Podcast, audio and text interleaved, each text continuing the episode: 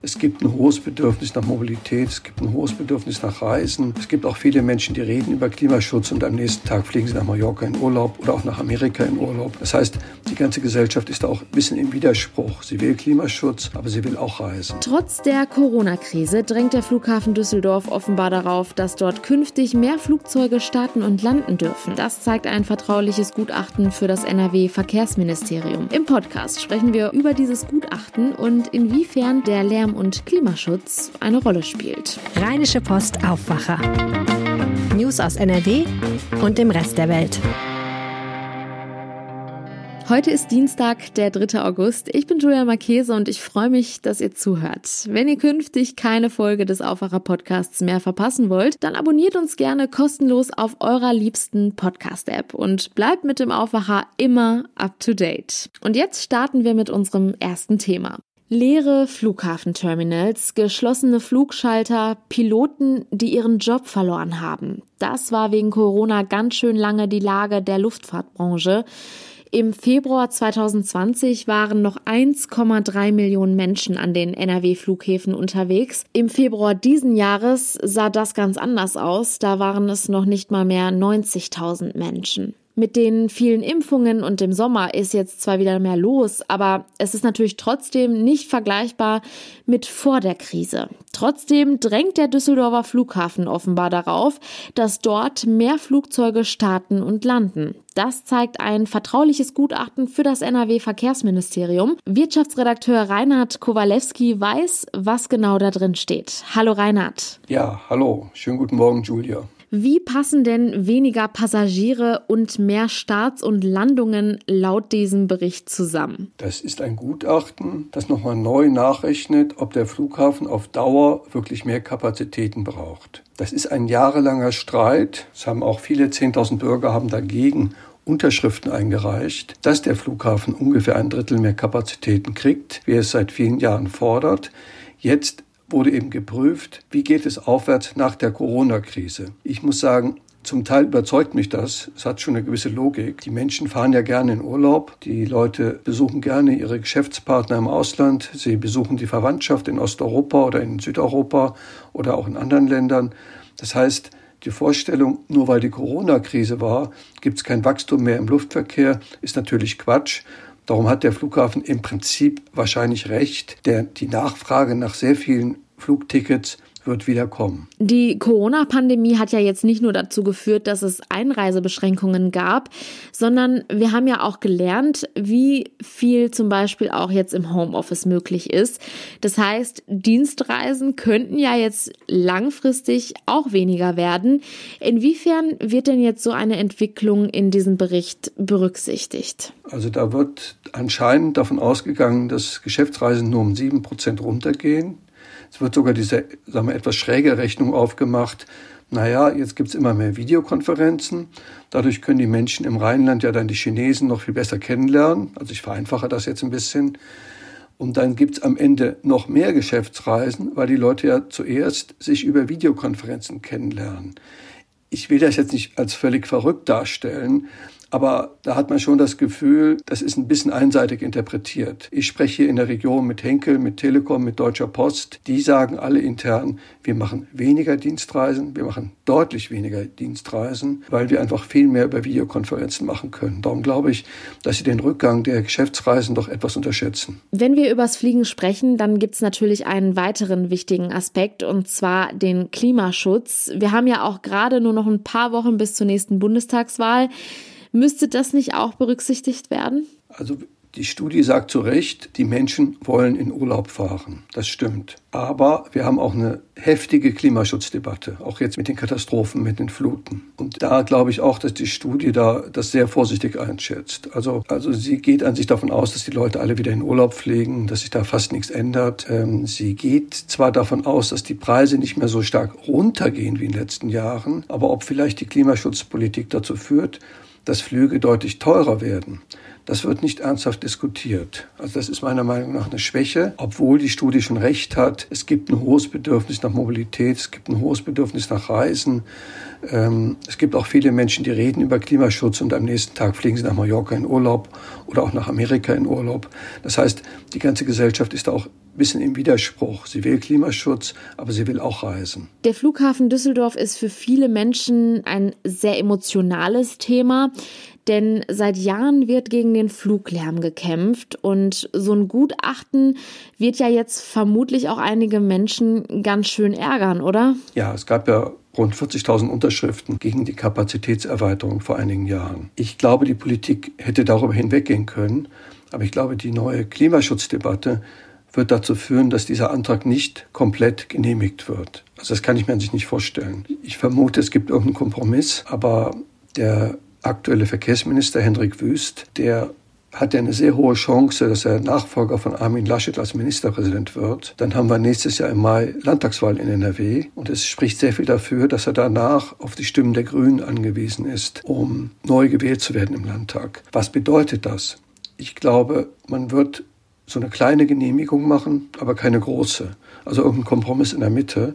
Also sprich, man will die Grünen und auch die Lärmschutzinitiativen nicht zu sehr vom Kopf stoßen. Aber wenn Herr Wüst jetzt nicht vor der Landtagswahl entscheidet, droht ihm natürlich, dass die Grünen, bevor es überhaupt Verhandlungen gibt, sagen, ja, also Flughafenerweiterung gibt es schon mal gar nicht. Und jetzt gibt es dieses Gutachten. Kannst du zum Schluss einmal erklären, wie wichtig das ist? Ja, das Gutachten ist wichtig, weil wir ein formales Verfahren haben, wo die Landesregierung nach Recht und Gesetz entscheiden muss, ob der Flughafen, der eine Genehmigung hat für den Betrieb seines sagen wir, des Flughafens. Und wenn der jetzt gut begründet, warum er mehr Kapazitäten braucht, dann muss das Land sehr gute Argumente haben, um das abzulehnen. Ich glaube allerdings, der Klimaschutz ist da nicht ganz von Hand zu weisen als Argument auch weil das Bundesverfassungsgericht dem Klimaschutz jetzt Verfassungsrang gegeben hat. Das heißt, das ist ein sehr schwieriges Abwägen. Aber der Flughafen war sehr gut beraten, da so ein Gutachten zu machen. Und wie gesagt, das sind schon schlüssige Überlegungen. Also die Menschen fahren gerne in Urlaub. Jeder von uns weiß das. Die Leute fahren gerne nach London, sie fahren gerne nach Paris, sie fahren gerne nach Rom. Das ist also nicht so, als ob die gesamte Bevölkerung von NRW sich Tag und Nacht nur Gedanken darüber macht, wie sie das Klima schützt. Die Leute wollen auch gut leben und darum stimmt es natürlich, dass es im Prinzip einen relativ hohen Bedarf gibt nach Flugbewegungen. Und ob dieser Bedarf nun mit mehr Kapazität auf dem Düsseldorfer Flughafen gedeckt wird, darüber halten wir euch auf RP Online natürlich auf dem Laufenden. Vielen Dank für den Einblick in das Gutachten Reinhard Kowalewski. Ja, sehr gerne. Wisst ihr auf Anhieb eure Blutgruppe? Ich ehrlicherweise nicht. Und dabei kann die Blutgruppe in bestimmten Fällen ziemlich wichtig werden. Und deswegen sprechen wir heute auch übers Blutspenden. Rund 80 Prozent der Deutschen sind im Laufe ihres Lebens mal auf Blutkonserven angewiesen. Meine Kollegin Lilly Stegner hat eine junge Frau in Mönchengladbach besucht, der Blutkonserven das Leben gerettet haben. Hallo Lilly. Hallo. Wir springen für die Story erstmal ins Jahr 2018. Katharina Schark bekommt im Juni ein Kind und zuerst sieht alles ganz normal aus. Aber was ist dann passiert? Genau, erstmal war alles normal. Es war ein geplanter Kaiserschnitt und als die kleine Emily dann auf der Welt war, durfte Katharina Schark auch bald mit ihr nach Hause. Und erst zehn Tage nach der Geburt haben sich dann Komplikationen eingestellt. Also sie hat Schmerzen im Bauchbereich bekommen und ist dann irgendwann wieder ins Krankenhaus, wo dann festgestellt wurde, dass sie innerlich geblutet hat. Und dann waren eben eine OP und auch eine Transfusion nötig. Und äh, sie hat mir erzählt, sie ist um drei Uhr nachts dann notfallmäßig in den OP geschoben worden und ist morgens um 10 Uhr auf der Intensivstation aufgewacht und wusste erstmal gar nicht so richtig, was in der Zwischenzeit passiert war. Und für die Transfusion braucht Katharina Schark ganz viel Blut. Das Problem, sie hat die seltene Blutgruppe 0 negativ und so viel von diesem Blut hatten die Ärzte erstmal gar nicht. Lilly, du hast für deine Recherchen mit dem Pressesprecher Sprecher des DRK Blutspendendienstes West gesprochen, Stefan Küpper. Der bezeichnet diese Blutgruppe als Fluch und Segen gleichermaßen. Was meint er damit? Er hat mir erklärt, dass die Blutgruppe Null negativ eben deshalb so ja kompliziert ist, weil sie erstens sehr beliebt ist für Blutspenden, denn alle anderen Blutgruppen können das Blut von Null negativ Menschen empfangen, aber die Menschen, die die Blutgruppe Null negativ haben, können nur von ihrer eigenen Blutgruppe das Blut empfangen. Und da nur sieben Prozent der Menschen in Deutschland diese Blutgruppe haben, ist da natürlich erstmal schon mal weniger da und wenn es dann zu so einem Fall wie bei Frau Schark kommt, die sechs Konserven, also drei Liter gebraucht hat, dann kann das natürlich auch mal knapp werden. Heute sagt Frau Schark, dass nur weil ein Arzt aus seinem Feierabend gerufen wurde und viel rumtelefoniert hat, die Konserven aufgetrieben werden konnten. Als sie dann auf der Intensivstation aufgewacht ist, war das wahrscheinlich ein richtig großer Schock. Wie hat sie das damals empfunden?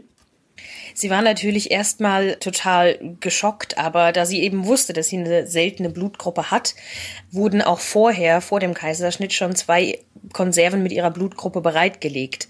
Und ihr war sehr klar, dass wenn es dann dazu kommen würde, dass sie einen großen Blutverlust hat, dass das auf jeden Fall knapp werden könnte. Und für sie war das dann natürlich diese ganze Zeit im Krankenhaus und auch während der OP total schwierig, weil sie hat ja gerade erst ein neugeborenes Baby bekommen. Und äh, das war zu Hause bei ihrer Mutter der nur zwei Jahre ältere Bruder war auch dann beim Vater alleine und das hat Katharina Schark natürlich äh, sehr belastet und natürlich hat auch ihre ganze Familie um sie gebankt. Hm, ja, klar. Und der Fall von Frau Schark zeigt ja auch, wie wichtig solche Blutkonserven im Notfall sind. Und sie werden auch aktuell wieder besonders gebraucht. Warum sind die denn jetzt gerade so knapp? Herr Küpper hat mir erklärt, dass das grundsätzlich in den Sommerferien ein Problem ist. Wenn die Menschen mehr unterwegs sind, im Urlaub oder auch mehr draußen unterwegs, dann fehlt vielen einfach die Zeit oder auch das dran denken, dass man zum Blutspenden gehen könnte. Überraschender oder für mich überraschenderweise hat er erzählt, dass während der Corona-Lockdowns gar nicht so sehr eine Knappheit geherrscht hat. Aber als dann die Corona-Beschränkungen aufgehoben wurden, meinte er, wurde es dann recht knapp, weil Leute eben wieder mehr unterwegs waren und eher weniger zum Blutspenden gekommen sind. Und auch die Flutkatastrophe in NRW und Rheinland-Pfalz hat eben dazu geführt, dass auch da wieder weniger Menschen spenden gehen konnten. Es war ein höherer Bedarf da. Deshalb gab es auch vergangene Woche einen Appell von Gesundheitsminister Jens Spahn, dass man eben wieder verstärkt Blutspenden gehen sollte, weil die Blutbanken wirklich leer sind. Wegen der Sommerferien, dem Ende der Corona-Beschränkungen und der Flutkatastrophe sind die Blutbanken gerade also akut leer. Wo könnte ich persönlich denn dann jetzt spenden? Man kann Blut spenden, zum Beispiel in Unikliniken, aber auch beim Roten Kreuz. Die veranstalten in ganz vielen großen und auch kleinen Städten regelmäßig Termine, wo man zum Blutspenden kommen darf. Wegen Corona passiert das meistens im Moment auf Terminbasis, aber es gibt da ganz viele verschiedene Möglichkeiten, wo man spenden gehen kann. Gibt es denn beim Spenden Sonderregelungen wegen Corona? Natürlich gibt es bei den Terminen die normalen Hygienevorschriften wie Abstand halten, Maske tragen, desinfizieren. Das Rote Kreuz ist hauptsächlich auf Terminreservierungen umgestiegen. Vorher konnte man da einfach hingehen und beim Roten Kreuz gibt es normalerweise immer noch Essen nach dem Spenden. Das wurde jetzt auch größtenteils zu Lunchpaketen to go umgemünzt. Aber ansonsten gibt es keine Beschränkungen, es gibt keine Testpflicht. Es ist auch kein Problem mit der Impfung. Herr Küpper hat mir erklärt, im Prinzip kann man schon, wenn man sich denn gesund fühlt und keine Symptome nach der Impfung hat, keine Impfreaktion, schon am nächsten Tag wieder spenden gehen.